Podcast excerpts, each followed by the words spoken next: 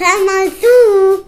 Nichts tun zu können, wenn etwas Katastrophales passiert, das ist für uns Menschen schwer auszuhalten. Wir erleben es als Kollektiv gerade beim Krieg in der Ukraine und deshalb unternehmen wir etwas. Wir liefern Waffen, wir investieren in die Armee, wir verhängen Sanktionen. Aber wir merken, es reicht nicht, um den Krieg sofort zu stoppen.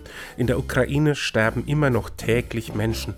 Sollten wir nicht besser selbst zur Waffe greifen, russische Flugzeuge abschießen, den Gashahn sofort zudrehen? Ich habe darauf keine Antwort. Etwas zu tun oder es nicht zu tun, all das hat gerade das Zeug dafür, im Nachhinein als historischer Fehler bewertet zu werden.